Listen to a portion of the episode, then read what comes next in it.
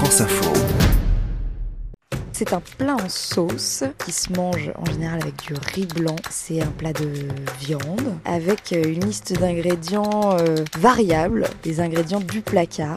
Et c'est le pollo loco. Margot Karoff, tu es journaliste à France Info. Alors le pollo loco, est-ce que je le dis bien C'est ça. Ça vient d'où? Raconte-nous euh, l'histoire de ce plat. Alors le pollo loco, euh, littéralement, c'est le poulet fou. Et c'est vraiment une recette euh, inventée un été par mon papa. On va en vacances tous les étés en Bretagne, à Belle-Île-en-Mer. Et donc, c'est un été où il savait pas trop quoi nous faire à manger. Et puis, donc pour vider un peu les placards, il a acheté des, des- des cuisses de poulet et il a décidé de à peu près tout mettre dedans. C'est du poulet qu'on va faire un peu mariner sur une base de lait de coco. Et ensuite, euh, on rajoute un peu tous les ingrédients qui nous passent euh, sous la main. L'ingrédient qui change jamais, c'est le lait de coco. C'est le lait de coco et le poulet. En général, euh, il y a euh, un oignon ciselé, des tomates euh, en cubes aussi, puisque c'est l'été quand même. Pour euh, mettre plein de goût dans cette sauce, euh, on va euh, rajouter de la sauce soja, de la moutarde, du gingembre, de l'ail, des herbes aussi. Et ce qui est marrant avec cette recette, c'est que c'est un peu collaboratif. Aussi, ce que j'aime bien dans cette recette, c'est une recette euh,